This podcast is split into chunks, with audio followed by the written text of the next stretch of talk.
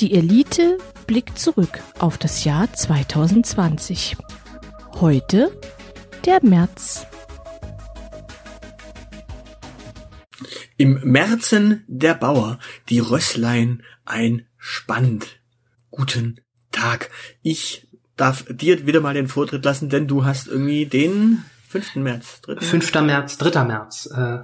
Außerdem weißt du doch, dass ich ein besonders inniges Verhältnis äh, zu Märzen aus dem Sauerland habe. Ähm, also ich mag Märzen lieber aus der Flasche und im Notfall auch aus dem Badischen. Ja, das ist, äh, wie, du weißt auch, wir, äh, wir Nordrhein-Westfalen müssen zusammenhalten. Deshalb äh, trinke ich gerne auch meinen Friedrich aus der Flasche. Nein, Friedrich ist eine Flasche. Du, du weißt, was ich meine. Ähm, Gibt's für den Pfand? Und wenn ja, wie viel? Und nee, wo kann ich ihn zurückgeben? Friedrich Merz ist leider eine Saftflasche und äh, dementsprechend gibt's da kein Pfand drauf. Damit ist die CDU ein Saftladen. Zumindest wenn sie ihn wählt. Toll. Aber, aber Friedrich Merz sollte gar nicht das Thema sein. Wir hatten genug Nazis für dieses Jahr. Ähm, ich habe äh, mich in diesem Jahr entschieden, es war, war ja ein Jahr mit äh, wenig kulturellen Höhepunkten. Mhm. Aber ich äh, kann sagen, dass ich dieses Jahr einen kulturellen Höhepunkt, äh, in diesem Jahr einen kulturellen Höhepunkt hatte. Ähm, ich war nämlich. Du hast mit einem Balletttänzer geschlafen. Das Nein, ich habe kultureller Höhepunkt. Das wäre sehr schön. Also von von daher hatte ich nur ein äh, die, meine einzigen Höhepunkte im vergangenen Jahr haben sich dann auf die Einzelhandelsbranche äh, beschränkt. Ähm, aber das sollte gar nicht Thema sein. ähm, nein, ähm, ich habe es tatsächlich letztes Jahr auf ein Konzert geschafft.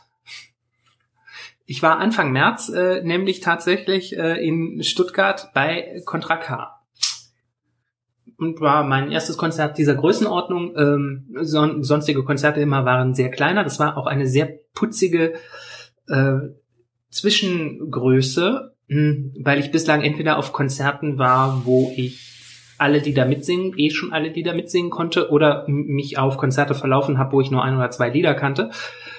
Und ja, so, so Konzerte von Lieblingsbands sind halt geil. So Konzerte, wo man das Ganze, wo man die ganze Musikernummer gar nicht so gut kennt, machen meistens nicht so viel Spaß. Ähm, aber wenn man so drei Viertel des, des Övres kennt, dann kann man auch auf einem Contra K-Konzert sehr viel Spaß haben. Wo fand das denn statt? Äh, Schleierhalle. Okay, ja, das ist äh, relativ groß. Ja, ne? Das habe ich mir auch gedacht. Und es war, glaube ich, tatsächlich das letzte Konzert seiner Tour, bevor die ganze Nummer wegen Corona auch eingestellt werden musste. Oder eines der letzten. Also das war wirklich noch so, äh, da, da wusste man, das war so der Zeitpunkt, da wusste man, hm, okay, hier passieren jetzt irgendwelche Sachen. Ähm, kannst du überhaupt noch gehen? War eine Frage, die ich mir auch gestellt habe. Aber für mich war das dann, ich war gerade wieder so fit genug dafür und ich habe die Karten im Oktober gekauft oder so. Äh, mit, nee, im September habe ich die sogar gekauft. Ich bin da mit einer Kollegin hingegangen, mit der ich da schon nicht mehr zusammengearbeitet habe und wir haben uns seitdem darauf gefreut und ich konnte gerade so zwei Stunden, drei Stunden lang stehen, weil OP-Nachfolge, ja, es dauert halt so ein bisschen, bis man verheilt ist und die Nummer wollte ich mir nicht entgehen lassen. Und hatte dann echt Glück. Und Schmerztabletten. Alkohol. Alkohol ah. und Schmerztabletten. Ah. Also man, man sollte nicht die Wirkung von Ibuprofen 800 in Verbindung mit Bier äh, unterschätzen. Es macht richtig Spaß. Da könnte man fast irgendwie zum apothekenpflichtigen Junkie werden. Ah. Joa. Ja. Warst du dieses Jahr eigentlich auf Konzert? Äh, also letztes Jahr? Nee. Nee, nee, nee, nee, nee. Nee. Nee. Gut. Ich war 2020 auf keinem Konzert. Ich bin aber auch gar nicht so der große Konzertgänger.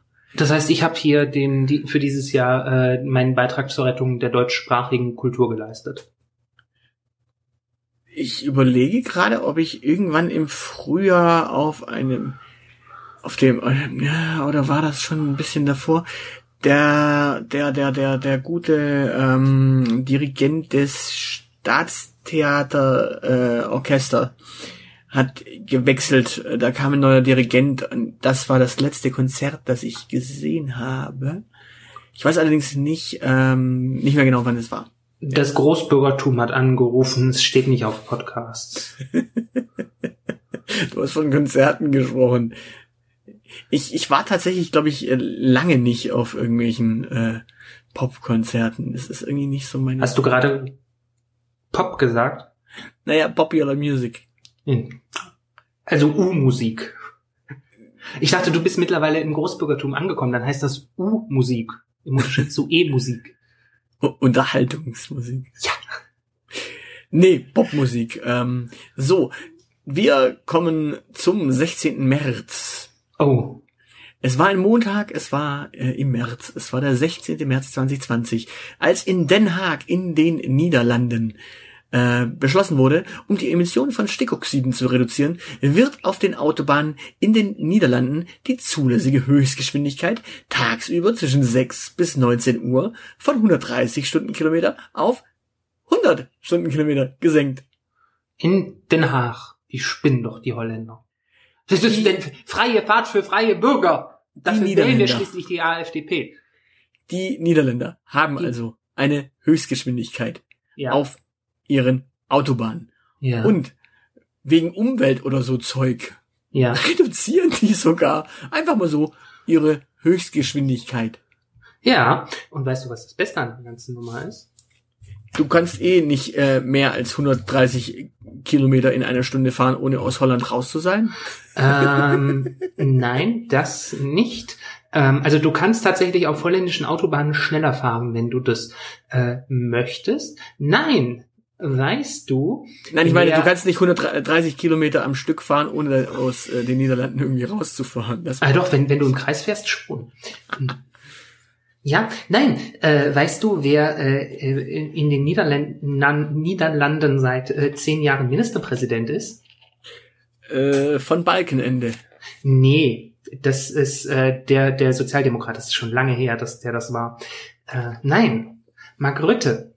Mark Rütte von der WWD, das ist eine ähm, liberal-konservative Partei. Also so grob sowas wie die FDP. Nur halt ohne Nazis. okay, und die Liberalen ähm, sorgen da für Umweltschutz. Und Tempolimits. oh Gott, das ist so witzig. Ja, ich, ich deswegen habe ich dieses Ereignis genommen, weil ich mir dachte, äh, Moment, halt äh, wegen so ein bisschen Stickoxiden wird halt gleich mal so um 30 km/h äh, runter hier schraubt. Äh, zwischen 9 und 16 Uhr vor allem, ne? Äh, mhm. zwischen äh, 6 und 19 Uhr. Also ja, äh, voll im Berufsverkehr. Ja, eben. Kannst du dir vorstellen, dass Christian Lindner äh, in, in seinem Porsche sitzend und nichts als ein Feinripp-Unterhemd tragend äh, die 100 kmh Begrenzung für deutsche Autobahnen fordert? ich glaube, ich glaube, ähm, das kann er gar nicht. Ähm, er müsste nämlich damit rechnen, dass Ulf Poschardt irgendwo um die Ecke kommt und steinigt oder so. Ulf Poschardt ist der Vorstandsvorsitzende von Porsche, ne? Nein. Ach so, das ist nur Namensähnlichkeit? Ja, ja, ja, ja. Ach so. Okay. Äh, Poschardt ist so das, äh, ja, Journalismus gewordene äh, Ultrakonservativchen. Ach so, ja. Ich mit, stelle das mit neoliberalem Porsche-Anstrich. Ja gut, also ich meine, gut, bei dem Vornamen kann ja nur ein Arschloch draus werden. Das hast du jetzt gesagt. Ah, aber, du, du, ich bin halt zur Selbstreflexion fähig. Im Unterschied zu Ulf Poschardt wahrscheinlich. aber das, das, was mich halt, was mich halt wirklich äh, richtig schockiert, ist halt einfach so, ähm, ja, ach so, äh, wir können was für, für den Umweltschutz tun. Hm, ja, was können wir denn machen? Ach, lass mal, lass mal die Höchstgeschwindigkeit einfach runterschrauben. Ist jetzt eh nie so. Weißt du, in Deutschland, wenn du sagst, ja, wir könnten ja mal eine Höchstgeschwindigkeit einführen, dann ist sofort dieses, was? Wie? Warum? Das geht doch nicht. Naja, Leute, da sterben dann auch weniger Leute. Ja, und? Das, das ist, das, wenn, wenn uns Corona eins gelernt, äh, gelehrt hat, dann, dass das kein valides Argument ist. ja, aber was ist auch so dieses, hm, ja, Umweltschutz könnten wir ja mal machen und Menschen retten. So, hm? so, so, so Klimakatastrophe verhindern und so ein bisschen auch so ein paar Leute weniger die Leitplanken killen. Aber, aber, aber kommt dann da bestimmt. Und ich wette, in den Niederlanden gibt es dafür äh, keine Geschwindigkeitsbegrenzung für Motorboote auf Grachten oder sowas. Ich glaube schon, dass die sowas haben. Ich glaube, da äh, herrscht dann tatsächlich Vernunft in den Niederlanden. Das, Soweit würde ich nicht gehen. Die unterhalten ein Königshaus, also ähm, Ja, und aber ja. Wenn, wenn du mal, wenn du mal so zurückblickst, wie lange hat sich, äh, haben sich die Deutschen sogar ein Kaiserhaus äh, geleistet? Ja, wohin haben wir das entsorgt? Ja, Moment, wie lange haben die Deutschen das gemacht? Von 800, ja? Mit so einem Oh. Kaiser. Ja, so, so, also ab dem späten 16, so, nein, so ab dem späten 15. Jahrhundert, glaube ich, Pi mal Daumen zählt es nicht mehr, da haben wir das nach Österreich exportiert. Da hatten wir dann aber immer noch Königshäuser in unserem kleinen äh, Butzebach. Also dementsprechend, äh, wir haben das über tausend Jahre kultiviert. Wir haben ja uns auch immer wieder neue Kaiser herangezüchtet. So, ähm, wenn du jetzt bedenkst, wie lange gibt es die Niederlanden? Ähm, mindestens genauso lang, weil äh, da war dann äh, der, der niederländische König war dann zwischenzeitlich Personalunion mit dem deutschen Kaiser und solche Speise. Ähm, aber ja, das niederländische Königshaus ist äh, auch alt. Ja, aber die Niederlande selber gibt es noch nicht so lange als Land.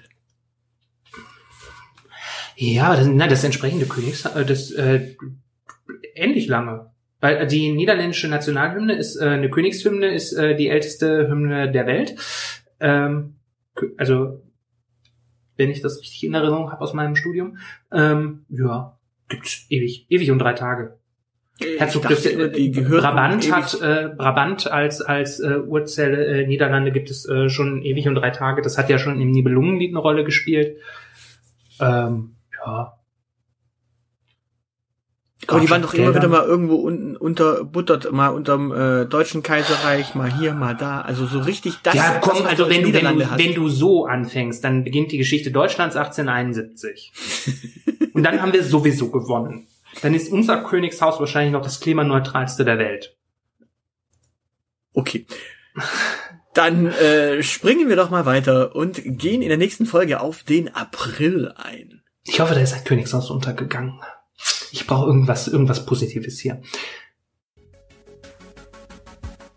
Das soll's für heute gewesen sein. Für weitere Informationen besucht unsere Webseite www.dielite.org. Alle, die uns für diesen Podcast etwas in den Hut werfen möchten, werden unter patreon.com slash dieelitepodcast fündig. Vielen, vielen Dank. Unsere Social Media Kanäle findet ihr ebenfalls unter @dieelitepodcast. Und natürlich freuen wir uns auch auf Feedback per Mail an aushilfsjedi oder Zeilenende at dieelite.org. Danke für die Aufmerksamkeit.